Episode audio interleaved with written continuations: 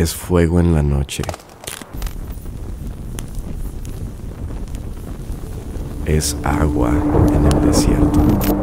Luz en la soledad. Es color en un lienzo. Es calor a mi alrededor. Es viento en el silencio. Es su voz.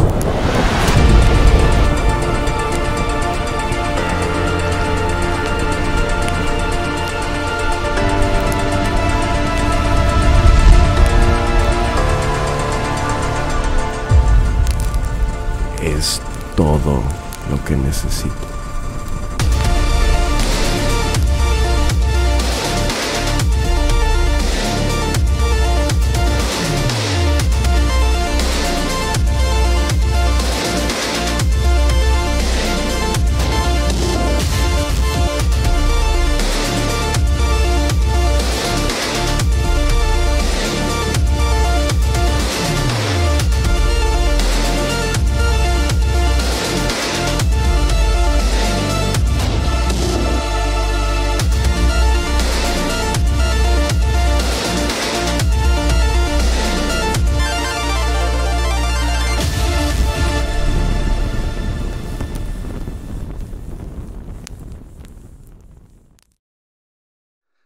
Qué es Horizonte Quilihuas?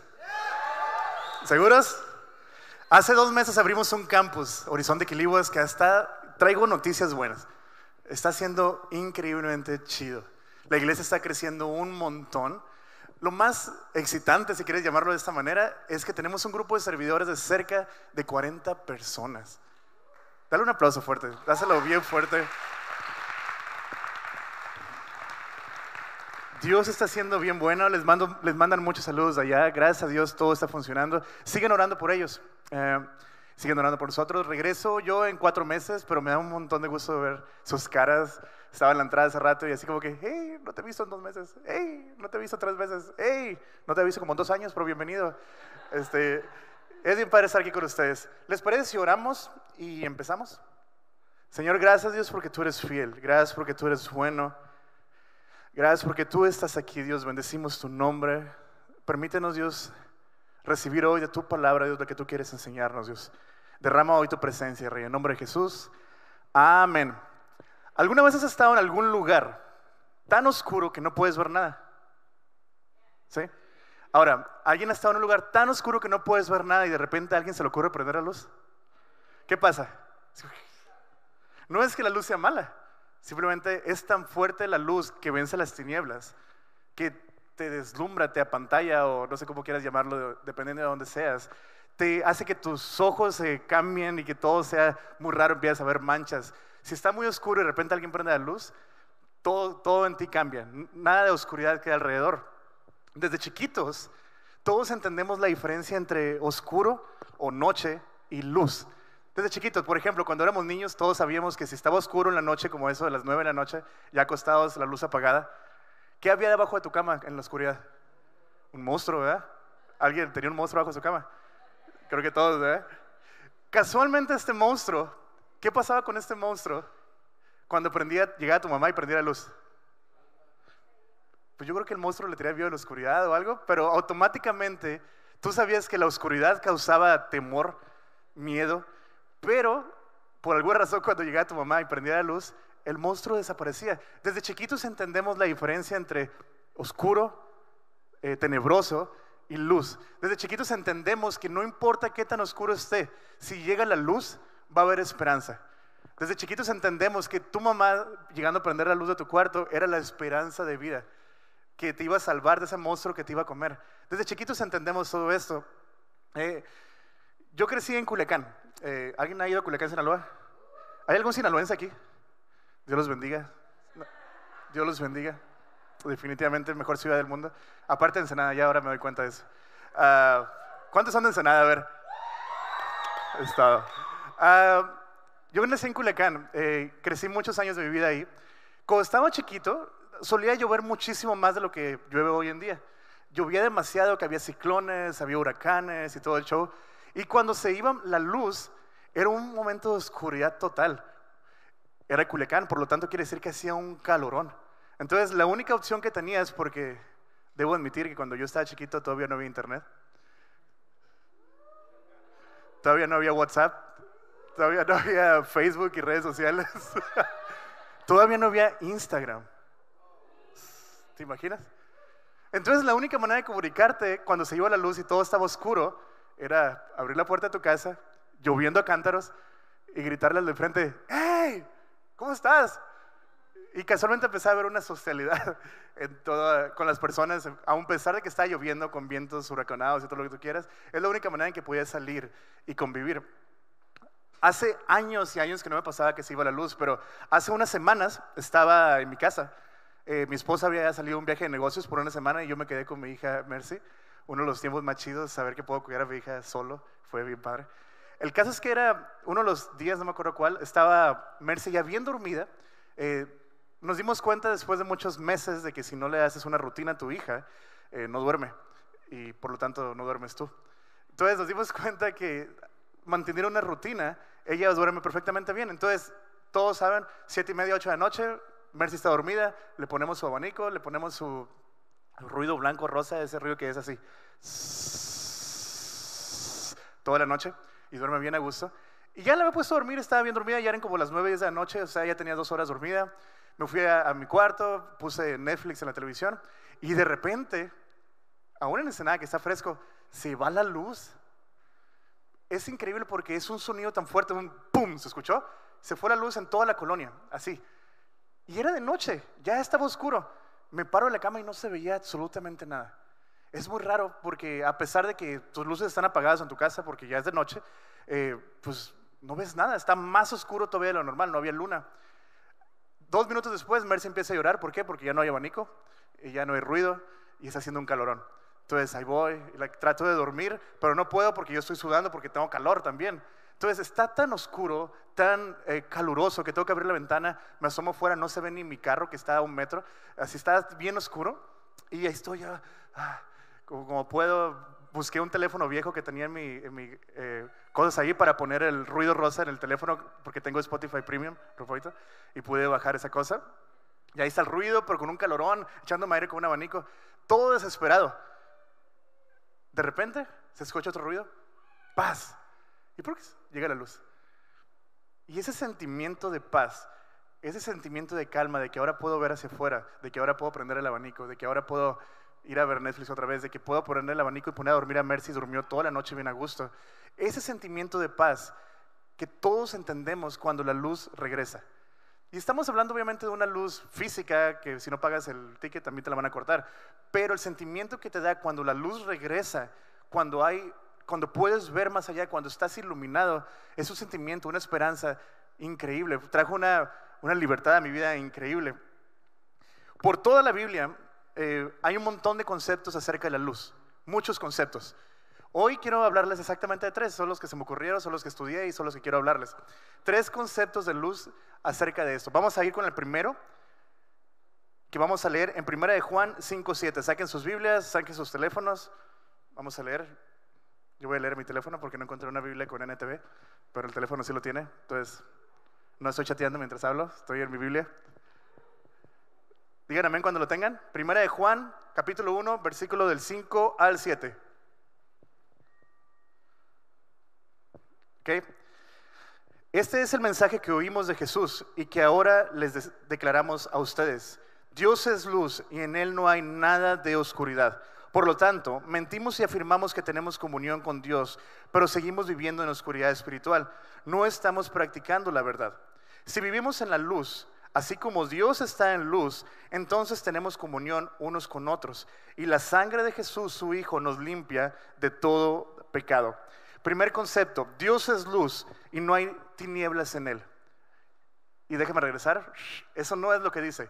Repite conmigo, Dios es luz y no hay nada. Más fuerte, Dios es luz y no hay nada de tinieblas en él. Dile una vez más, me encanta. Cada vez que lo leo siempre así como que Dios es luz y no hay nada de tinieblas en Él. Nos dice que es imposible que haya oscuridad en Él. Nos dice que es imposible, que no es no puede haber absolutamente nada de oscuridad en él. El pastor David Gusick en uno de sus comentarios escribió algo que me encantó. Dice, una buena definición de Dios es, Dios es el único espíritu eterno, infinito, que no cambia, el ser perfecto en quien comienzan y continúan y terminan todas las cosas. Otra manera de decir que Dios es perfecto es de decir que Dios es luz. La definición perfecta de luz es ausencia total de oscuridad. Entonces, si dices tú que Dios es luz, quiere decir que Dios es perfecto. Si dices que Dios es perfecto, quiere decir que en Dios no hay absolutamente nada de pecado. Si dices que Dios es totalmente libre de pecado, no hay nada que pueda separar, que pueda Él hacer para ir al pecado. No hay nada que Él pueda hacer o provocar para causar pecado, para causar maldad en, algo o en alguna persona. Dios es 100% luz. En otras palabras, no hay nada de oscuridad en Él.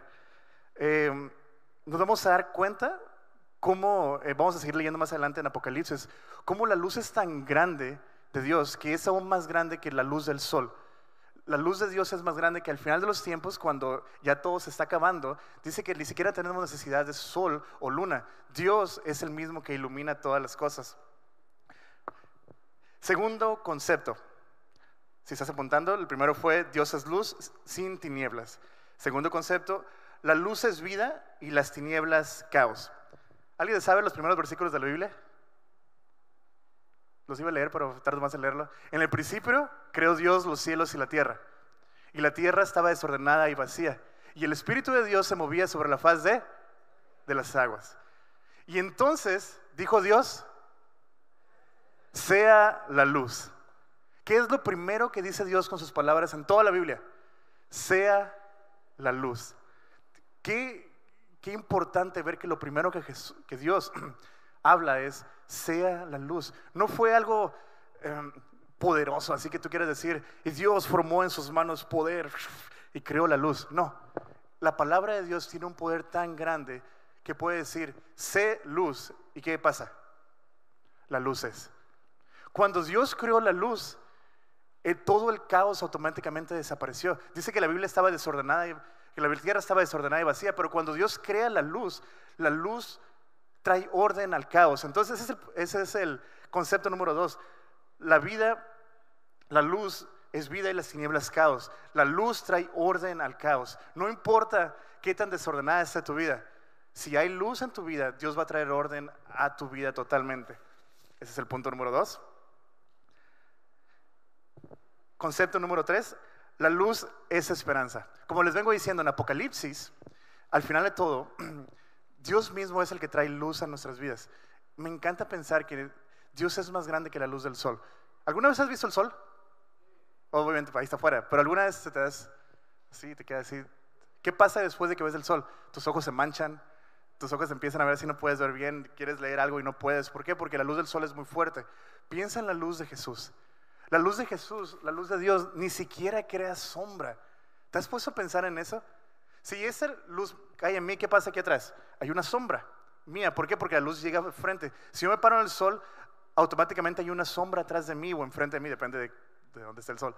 Pero la luz de Jesús al final del tiempo, cuando ya estamos con Él, no crea sombra. Es tan grande su luz que envuelve totalmente toda la ciudad santa, dice. Eh, me encanta y es increíble pensar cómo la luz de Dios es aún más grande que la luz del sol, más grande que la luz de la luna, más grande que cualquier otra cosa. Ahora, ya que vimos esos tres conceptos, quiero darte un punto por cada uno de los conceptos. Un punto práctico, muy sencillo, bien práctico. Vamos a ver. Si tienes para apuntar, punto número uno. Entre más cerca estés de la luz, menos batallarás con la oscuridad. ¿Qué te quiero decir con esto? La luz, la luz elimina todo el pecado. Si hay luz en tu vida, no hay absolutamente nada de pecado que pueda afectarte. No hay absolutamente nada de pecado. Como decía hace ratito, Dios es luz y... A ver otra vez, creo que no les quedó claro. Dios es luz y no hay nada de oscuridad en Él. Entonces, si Dios es luz y no hay pecado en Él, ¿qué pasa entonces cuando nosotros tenemos algún problema con nuestra relación con Dios? Cuando andamos batallando con un pecado. ¿Es problema de Dios? ¿De quién creen que sea el problema? Si en Dios no hay absolutamente nada de oscuridad y si en Dios no hay absolutamente nada de pecado, cuando estamos batallando con un pecado es simplemente nuestro problema. Es simplemente nosotros estamos batallando. Santiago en su libro nos dice que cuando estamos batallando con un pecado es de nuestras propias concupiscencias que estamos batallando. Es de nosotros mismos que estamos siendo causando esta maldad. Y dice que ya que caemos en pecado es nosotros mismos que nos condenamos. Es bien interesante. Pero muchas personas le van a echar la culpa, número uno siempre, al diablo. Pobre diablo, lo traemos todo revolcado, dice por ahí. Dice la Biblia que es de nosotros. Otros le van a echar la culpa de que Dios te está tentando. Te tengo una noticia, dice la Biblia que Dios no tienta a nadie. Entonces, si estamos batallando con un pecado, sea cual sea, no importa cuál sea, es algo que está creciendo de nosotros. ¿Por qué? Porque Dios es luz y no hay absolutamente ninguna tiniebla en él. Por todos lados te vas a encontrar un, te vas a encontrar un montón de libros, un montón de libros que te dice cómo dejar las adicciones en 12 pasos, cómo dejar de pecar, cómo dejar eh, la adicción a la pornografía, cómo dejar la adicción a andar con otras mujeres, cómo dejar este pecado, cómo ser santos, etcétera, etcétera. Te tengo noticias, no ocupas leer un libro. La Biblia dice cómo hacerlo. Y la Biblia dice, cuando leímos en primera de Juan, que si andamos en luz, como Él anda en luz, su sangre preciosa nos limpia de todo pecado. Si andas en luz, no hay absolutamente ningún pecado que pueda ganarte. Pero dice que si andas en pecado y dices que andas en comunión con Dios, haces a Dios mentiroso. Pero si andas en luz, como Dios anda en luz, dice que su sangre preciosa te limpia de todo pecado. Llévate esto, no se trata de qué puedes hacer por dejar de pecar, se trata de estar tan cerca de Jesús que el pecado ni siquiera te mueve. Así de fuerte. No se trata cuántos libros, cuántos métodos, cuántas cosas tienes que dejar de hacer para dejar de pecar. Se trata de poder estar tan cerca de Jesús. Se trata de poder estar tan cerca de la luz que ni siquiera el pecado te atrae. ¿Te imaginas así? Se trata de estar cerca de la luz que no puedes ver absolutamente nada de oscuridad a tu alrededor. ¿Te imaginas? Por más que estés batallando con tu pecado, que puedas llegar a Dios. Gracias ya se había acabado el otro. Eh, se trata de estar tan cerca de Jesús que puedes estar totalmente involucrado en Él, totalmente lleno de Él, totalmente rodeado de su luz. ¿Recuerdas? La luz de Jesús no crea sombra. Estás tan lleno de Dios que no hay absolutamente ningún pecado que te está afectando. Si vivimos en luz, su sangre preciosa nos limpia de todo pecado. Y es una promesa. Es una promesa de Dios. Entonces, no importa ¿Qué tanto estás batallando con tu pecado? Si estás viviendo en luz, en comunión con Dios, si estás en su palabra, si estás involucrado al 100% con Jesús, su sangre preciosa te limpia de todo pecado. Punto número dos, y este está duro. Todo el tiempo estamos siendo luz u oscuridad. 24/7 está siendo luz u oscuridad. Ahora vamos a ponernos un poquito transparentes. Voy a confesarles un pecado, así que de aquí no sale transmisión, por favor no le digan a nadie. Eh, yo, como muchos hombres, porque creo que a las mujeres no les pasa esto, digo, eh, tengo un problemita. Soy bien batalloso cuando manejo. ¿Algún hombre se identifica? ¿Algún hombre es enojón cuando maneja? ¿Algún hombre tiene el síndrome de tránsito? Yo batallo mucho, mucho. He mejorado. Créeme que he mejorado muchísimo, mucho, mucho. Creo que corre la sangre de mis papás, bueno, de mi papá, pero, pero he mejorado mucho. Y, pero aún así, todavía si voy manejando y el carro de al lado se me echa el carro encima, así es de, ay, te enojas. O es bien tonto, es, es tonto. Por ejemplo, hay un alto yendo hacia mi casa, que es un alto tonto, entonces, ¿qué hago yo? Pues lo medio freno. ¿Ok? Así de, ah, ¿ok? No hay riesgo porque no hay nada. Es un alto tonto de muchos que hay en Ensenada, perdón. Pero, pero si yo hago el medio alto, que a propósito ya es pecado hacer el medio alto, y el carro al lado no hizo alto, ¿qué crees que hago? Me enojo. ¿Tiene sentido? Es tonto. Yo ya estoy pecando, estoy haciendo el medio alto. Y me enojo y le echo el carro encima. Y... Ahora, hay muchas maneras de enojarte cuando vas manejando y sonar el claxon. O, ¿cómo le dicen? La bocina ¿Cómo le dicen? Siempre ¿El qué? El pito, lo que sea. Eh, ok, si un carro se te atraviesa y quieres ser amable, ¿qué haces? pip, pip. Está bien, ¿no? O sea, se te atravesó y pues quieres que te vea. Pero ¿qué pasa si cuando un carro se atraviesa haces esto? Pip, pip, pip, pip, pip. Molesta, ¿verdad? ¿Alguien lo hace? Yo lo hago mucho. Sé que las mujeres no porque son más santas que uno. Pero mi punto es este. ¿Qué estoy sembrando en la persona? ¿Lo voy a ver de cara a cara? No. ¿Lo voy a ver al rato? No. Pero piensa que vamos a las 6 de la mañana, 7 de la mañana, esa persona va apurada porque se lo tarde al trabajar. Y llego yo y le sueno el claxon así, como lo hizo ahorita. Pip, pip, pip. Se va a estresar. ¿Estás de acuerdo? O sea, va a estar así como que, Ay, ¿qué onda con este? Él le va a pitar a otro allá enfrente, va a ir a su trabajo enojado, lo que sea. ¿Qué sembré en él? ¿Luz u oscuridad? ¿Sabe que soy cristiano? No. ¿Sabe, lo voy a conocer? No. Y si sí, pues qué gacho, ¿no? Pero, pero ni tiene idea. Pero el punto es que estoy sembrando en esta persona oscuridad, estrés, dolor, maldad, si quieres llamarlo así. La Biblia, en Mateo, nos dice que somos la luz del mundo. Y dice, de hecho nos anima y nos dice, cuando prendes una luz, no la pones bajo una canasta, la pones sobre algo alto. Dice, cuando quieres luz, pues no la escondes, sino la pones muy arriba. La Biblia nos dice que tú y yo somos la luz del mundo. Tú y yo tenemos la respuesta a todas las preguntas. Tú y yo tenemos la solución a la, mejor, a la enfermedad más grande. Tú y yo tenemos la solución para la vida eterna. Tenemos la respuesta. Ya la hicimos. Ya Dios nos escogió.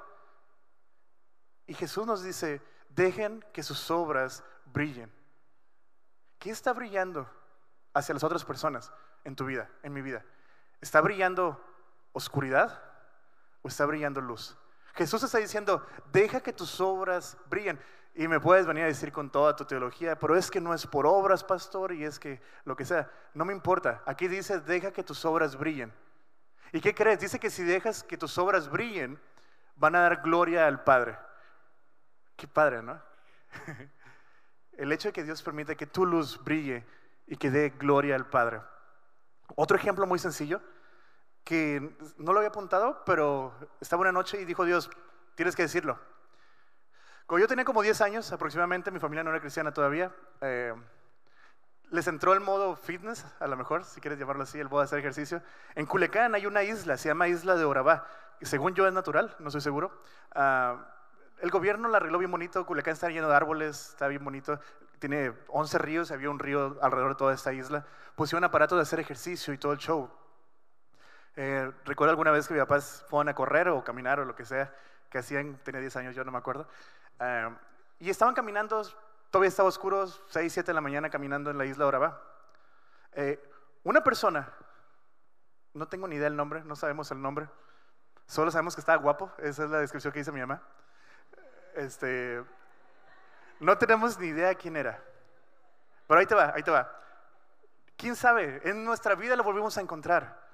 Este hombre se tomó un par de minutos para venir a esos papás y decirles, Jesús te ama, bla, bla, bla, déjame orar por ti, oro por ellos. Y se fue. No lo volvimos a ver en la vida. ¿Quién era? ¿Quién sabe? ¿Dónde está? ¿Ya se murió? ¿Sigue vivo? ¿Tiene familia? ¿Hijos? No tengo la menor idea. Pero gracias a que este hombre decidió sembrar luz, mis papás son cristianos, mis hermanas son cristianas, yo soy pastor de Horizonte. ¿Te imaginas? Un hombre se tomó tres minutos para sembrar luz. A las siete de la mañana. ¿Quién quiere que le hable de Jesús a las siete de la mañana? Tú, tú vas y con tus audífonos, bueno, en aquel entonces eran los Walman, dos cosotas, pero a lo mejor por eso se puede acercar, porque no escuchan música tanto en aquel entonces, a lo mejor, no sé. Pero piensa en esto, si puedes y tienes la oportunidad de sembrar luz o sembrar oscuridad, Tres minutos, cinco minutos que hables de luz a una persona puede hacer que una familia como la mía sea salva. Puede hacer que una persona como yo sea pastor de una iglesia ahorita como horizonte. Qué increíble. Tres minutos. Tres minutos. Sembrando luz. No lo iba a decir, Pastor Brian predicó en el primer servicio y otro ejemplo de Carl Lenz, me encantó. es el pastor de Hilson, eh, Nueva York. Él platicaba que cuando estaba muy joven, estaba parado en una puerta, su trabajo era ser portero, no, no de hablar a las personas, simplemente ser portero. Eh, dijo que un día dijo, tengo que ser diferente, quiero, tengo que hablar de Jesús. Dice que le abrió la puerta a una persona muy rica con joyas y buena ropa y pasó. Y de salida le vuelve a la puerta y que le volteó y le dijo, eres increíble, Dios tiene un gran plan para ti, que tengas un excelente día. La persona volteó a ver, le dijo, ni siquiera me conoces, le dio así como asco y se fue. Después regresó y el cuate todo lleno de Dios y va a hablar y le dio un dinero y lo, fue una bendición increíble. Un minuto, un saludo. Entonces, tú tienes la oportunidad de sembrar luz o sembrar oscuridad. 24/7. No se trata si estamos sembrando o no. Se trata de qué está sembrando las personas. Jesús u oscuridad. Repito, no se trata de si estás sembrando o no. Se trata de qué estás sembrando. ¿Estás sembrando a Jesús o estás sembrando oscuridad? Punto número tres. Y este me encantó. Jesús es nuestra esperanza. ¿Alguien está de acuerdo con eso? La mayor esperanza que tiene el cristiano, la mayor esperanza que tienes tú, la mayor esperanza que tengo yo, la mayor esperanza que tienes tú y que tengo yo, es que algún día Jesús va a regresar por ti. Algún día vamos a escuchar trompeta. Algún día vamos a voltear a las nubes y Jesús va a regresar por ti. Ah, ¿Te imaginas? A veces pasamos toda nuestra vida cristiana y confieso, yo también, y se nos olvida que, Jesús va a regresar. Trabajas toda tu vida, tu afán es hacer dinero para poder mantener a tu familia feliz y, servir a las personas y servir a la iglesia y todo lo que tú quieras, pero a veces nos olvida se va a acabar un día. Un día se va a acabar y Jesús va a regresar por ti. Hace un mes y medio aproximadamente me operaron. Es la primera vez que estaba en un hospital eh, de plano. Tenía, no miedo, estaba tranquilo, pero estaba preocupado. Saliendo de la operación, a pesar de que tuvo un doctor excelente, gracias a una amiga que anda por aquí, uh, tuvo un doctor excelente, fue una operación y fueron como más o menos de ese tamaño la cortada, ocho puntos grandes. Eh, terminó la operación y como una hora y media, dos horas después me, ya me mandaron a la casa. Entonces era un dolor duro. O sea, me, dolía levantarme, me movía, me dolía moverme. Por primera vez en mi vida estaba parado con mi papá enfrente porque quería sentarme en el sillón y no podía sentarme. Con mi papá enfrente y le dije, ¿sabes qué? Siéntame rápido porque me voy a desmayar. En mi vida me he desmayado, pero sentía como que todo se estaba nublando y empecé a sudar frío y cosas así. Eh, un dolor tan grande tener que hablarle a mi esposa para que me ayude, como me bañaba, a lavarme los pies porque no podía agacharme. Así de esa impotencia de no poder hacer nada. Hoy me siento increíble, aprovecho, gracias a Dios, me siento muy bien. pero el punto es, yo sé que tú tienes dolor. Yo sé que tú tienes depresión. Yo sé que tú estás batallando con alguien, con algo. Yo sé que estás batallando con un pecado. Yo sé que también te duele cualquier alguna situación que haya pasado en el pasado un hijo que perdiste, un familiar que no encuentras, tienes cáncer, lo que sea. Yo sé que duele, pero vengo a decirte que en Jesús hay esperanza. Vengo a decirte que Jesús promete, literalmente promete sanar todas tus enfermedades. Vengo a decirte que Jesús promete llevar toda depresión. Vengo a decirte que Jesús promete limpiar toda lágrima de tus ojos sin importar cuál dolor sea, Jesús promete limpiar toda lágrima de tus ojos. Vengo a decirte que Jesús es la esperanza de tu vida. Y que llegará el día, como leímos, en, como decíamos en el Apocalipsis, en que él es, su luz es tan fuerte que ha estado preparando lugar para ti en la Nueva Jerusalén y va a descender a esa ciudad y Él va a venir en las nubes y Él ha estado preparando una casa para ti por más de dos mil años. Digo, una casa tarda en construirse tres, cuatro meses. Imagínate la casa que va a ser después de dos mil años una mansión. ¿Y qué crees? No tienes que pagar luz. No tienes que pagar luz porque Jesús es la lumbrera. Dice que la gloria de Dios ilumina la santa ciudad.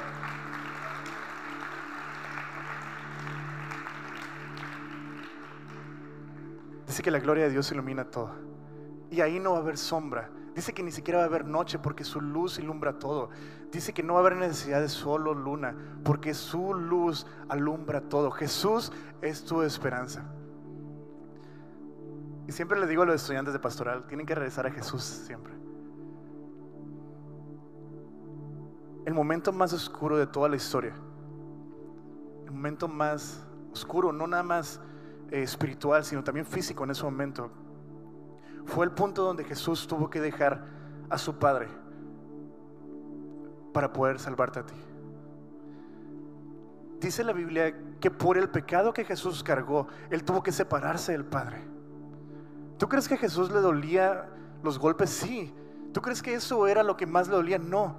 El punto de tener que separarse de su Padre por unos días, minutos, lo que haya sido, por el pecado que Él iba a estar cargando. Recuerda, Dios es luz y no hay absolutamente nada de tinieblas en Él. Entonces cuando Jesús se vuelve pecado, Él tiene que separarse del Padre.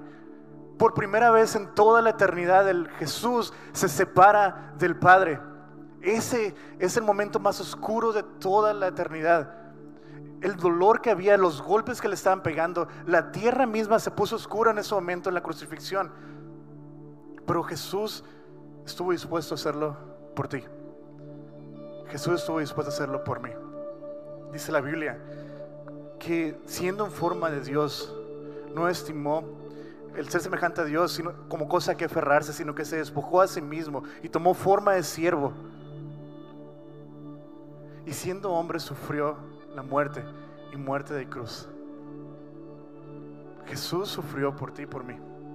A Jesús le dolieron los golpes, pero Él estuvo dispuesto a dejar todo, todo, todo, todo por ti y por mí. No lo pensó dos veces. Simplemente dijo, yo tengo que ir por ellos. ¿Te imaginas?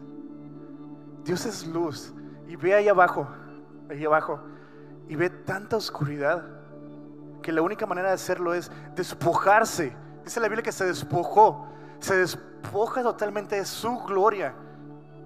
Y dice, voy a ir allá abajo, voy a ser un ser humano normal, me va a dar hambre, me va a dar frío, voy a tener que ir al baño, voy a ir a vivir en una época que no era la época más cómoda, voy a ir a una ciudad donde no es el clima como Ensenada, gloria a Dios por el clima de Ensenada, eh, voy a ir a sufrir, a ser un ser humano, a recibir todos los golpes, a llorar sangre, a recibir una corona de espinas, a separarme de ti, Padre, por ti, por mí. Jesús soportó la más profunda y densa oscuridad en la historia para que tú y yo podamos vivir en luz. Y lo repito, Jesús soportó la más oscura y densa oscuridad en toda la historia para que tú y yo podamos vivir en luz. Si Jesús estuvo dispuesto a dejar todo, a venir y ser algo que no era Él, cargar todo ese pecado, para que tú y yo vivamos en luz, ¿qué impide que tú y yo reflejemos esa luz? ¿Qué impide que tú y yo logremos dar luz y no oscuridad? Yo te animo como dijo Pablo en Filipenses, lo voy a leer. Filipenses 2 del 6 al 11. Haya pues en, vosotros ese sentir que hubo también en Cristo Jesús, el cual, siendo en forma de Dios, no estimó el ser igual a Dios como cosa a que aferrarse, sino que se despojó a sí mismo, tomando forma de siervo hecho semejante a los hombres y estando en la condición de hombre, se humilló a sí mismo, haciéndose obediente hasta la muerte y muerte de cruz. Y aquí está la esperanza. Por lo cual, Dios también le exaltó hasta lo sumo y le dio un nombre que es sobre todo nombre, para que en el nombre de Jesús se doble toda rodilla de los que están en el cielo, en la tierra y debajo de la tierra, y toda lengua confiese que Jesucristo es el Señor para gloria de Dios Padre. Ahora sí, dáselo bien fuerte el aplauso.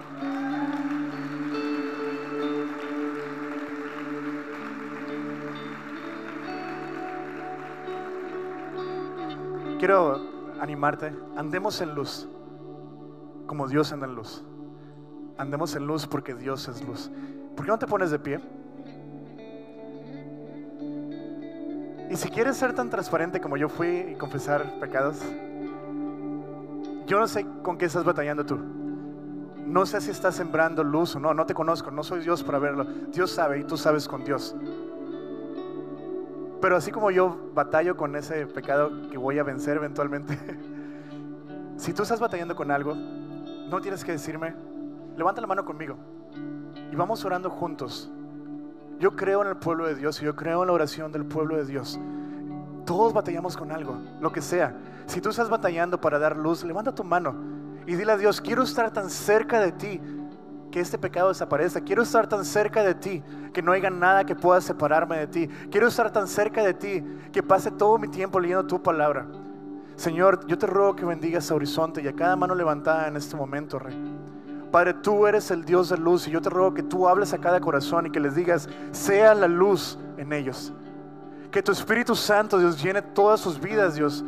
Que tu Espíritu Santo llene sus decisiones.